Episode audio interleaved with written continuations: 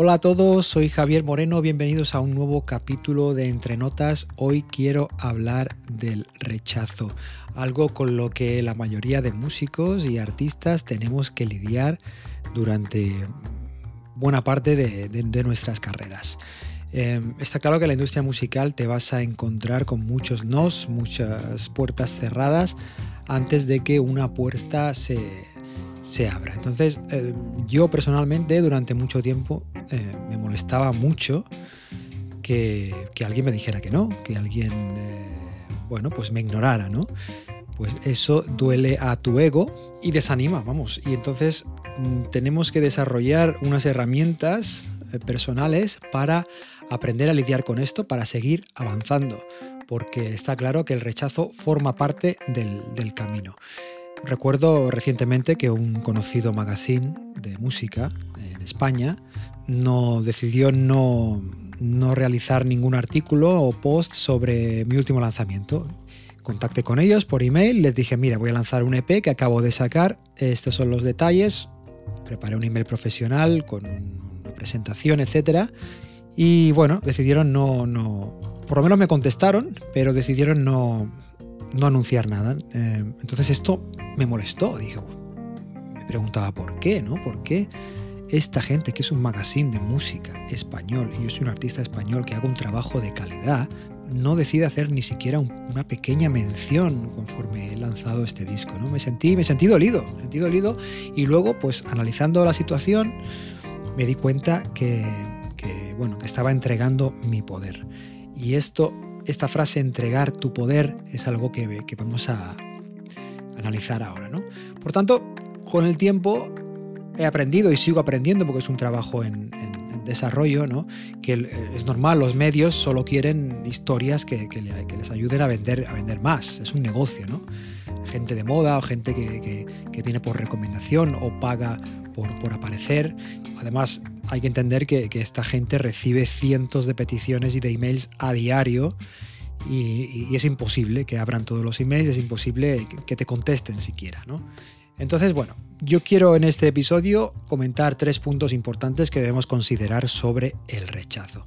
El primero es que cuando nadie te conoce no eres importante. Es decir, hazte la idea. Hoy día tienes que hacer ruido tú solo antes de que alguien se interese por ti, ¿no? tienes que construir una marca, tienes que construir una reputación. Y esto lleva mucho tiempo, lleva, lleva años, ¿no? Es mucho trabajo, vas a tener que llamar a, 100 puertas eh, y a lo mejor solo una se abrirá. Entonces una manera de ver esto mm, de manera positiva es decir, bueno, cada puerta que, que no se abre significa que me queda una puerta menos para llegar a la que se abra, ¿no? Supongo que si alguno de vosotros habéis trabajado alguna vez en, ventas, yo no lo he hecho, pero yo sé que la persona que ha trabajado en ventas pues tiene que acostumbrarse a esto, ¿no?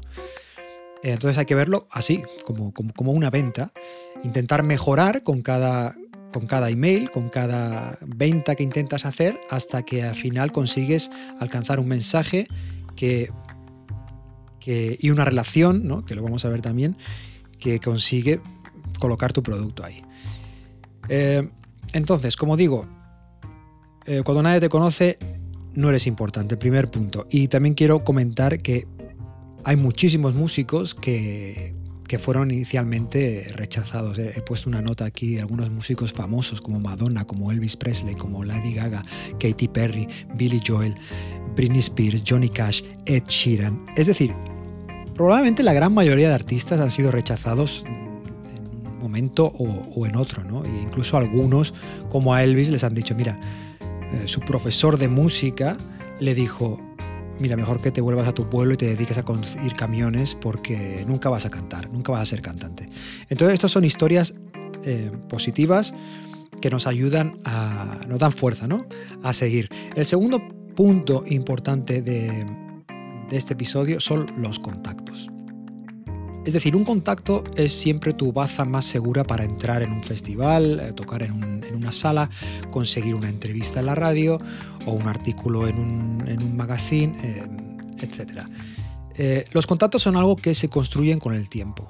Debes construir una relación con, la gente y lleva tiempo también encontrar las, las personas adecuadas.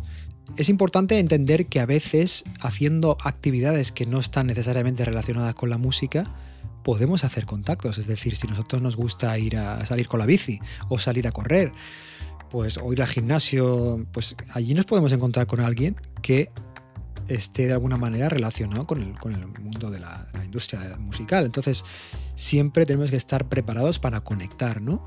Eh, yo recomiendo siempre llevar una tarjetita de un business card con vosotros por lo que pueda, por lo que pueda suceder, ¿no? Como digo, los contactos se tardan tiempo en hacer, normalmente muchos años, pero con el tiempo uno se da cuenta de que este círculo de personas que están metidas en ese mundo es bastante pequeño. Es decir, una vez consigues entrar, poco a poco te comienzas a relacionar y construir una relación con estas personas, eh, a no ser que seas una persona un poco estúpida, vamos, pues tienes que entender que esto es tu mejor eh, base para, el desarrollo de, tu carrera. Tercer punto muy importante de, este capítulo es el rechazo no es personal. Bueno, yo como una persona sensible me, tomaba el rechazo como algo, algo personal y rápidamente pues me venían dudas, quizá mi música no, no, es lo suficientemente buena o quizá no es lo suficientemente comercial, quizás debería dejarlo, etc. ¿no? Bueno, es increíble cómo de rápido puedes entrar en una espiral de desafección y desilusión cuando, eres, cuando eres músico. Sin embargo, el rechazo no tiene nada que ver contigo o con la calidad de, tu música. Y esto a mí me ha llevado mucho tiempo en aprender, todavía es algo en lo que trabajo hay gente que naturalmente tiene muchísima confianza en lo que hace y eso es muy importante. Cuando dejas que una opinión, un rechazo, eh, una crítica de alguien te moleste y te afecte, lo que estás haciendo es entregar tu poder. Este concepto es interesante. Lo vuelvo a repetir. Estás entregando tu poder. Es decir, nunca entregues tu poder. Esto es muy importante. Si yo dejo que alguien me moleste eh, por una crítica. De alguna manera estoy aceptando que lo que dice es importante, es, cuando en realidad seguramente no es importante, es una opinión. Recientemente vi un fantástico documental en Netflix de la historia de los héroes del silencio, el grupo de rock español de Zaragoza. Y, bueno, es muy interesante cómo los músicos comentaban que mientras ellos estaban de tour, pues a lo mejor un día leían la crítica del concierto del día anterior o la semana anterior y al principio fueron muy criticados, criticados muy duramente, de, muchas maneras, ¿no?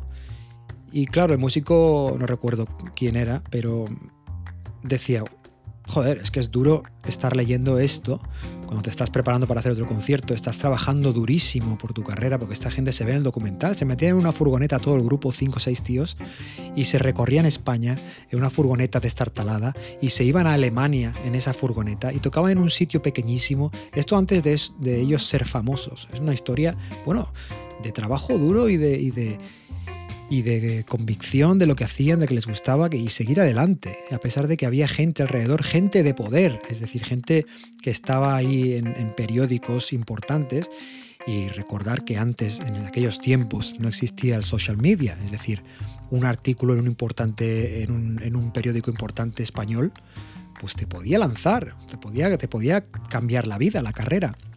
Pues efectivamente habían artículos, eh, críticas muy malas eh, sobre este grupo. Y este grupo tuvo que seguir trabajando, Héroes del Silencio, adelante, creer en ellos mismos, hasta que ahora, bueno, mirar ahora, ahora son, es, un, es, una banda venerada, importantísima en la historia de la música del rock, del rock español. ¿no? Como digo, nunca entregues tu poder. Tú tienes tu visión, tu camino, tu estilo. No cambies para agradar a otros.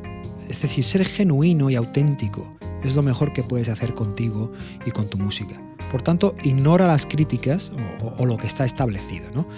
Es sabio escuchar opiniones de gente en quien puedes confiar, pero siempre escucha a tu instinto. Hay gente que tiene un total confianza en lo que hace, como digo, y esto es lo más importante, que trabajéis en eso. Si tú no crees en ti y tu trabajo, nadie lo va a hacer por ti, lo repito. Por tanto, el mejor mensaje positivo que os puedo dar, la conclusión de este capítulo de hoy, es sigue adelante, no abandones. Aprende con cada canción, aprende con, cada lanzamiento, con cada concierto. Cuida tus contactos, cuida tus fans. Es algo que se construye con tiempo, con paciencia. Crea una relación con ellos, un contacto con ellos constante. Colabora con otros artistas. Y pase lo que pase, que sepas que tu música es valiosa. No importa lo que nadie pueda opinar. Os dejo dos citas inspiradoras para acabar. No importa cómo de despacio avances, lo importante es que no te detengas. Este fue Confucio. Y la siguiente es, la vida es un 10% de lo que te sucede y un 90% de cómo respondes a ello. De Charles R. Swindoll. Amigos, soy Javier Moreno, gracias por escuchar, os animo a compartir este episodio eh, animaros a conversar conmigo, contactarme por Instagram, por Twitter, eh, uniros a la conversación de qué queréis que, que hable en mi próximo capítulo. Y como siempre, seguir haciendo música y seguir adelante. Gracias por escuchar y hasta pronto. Chao.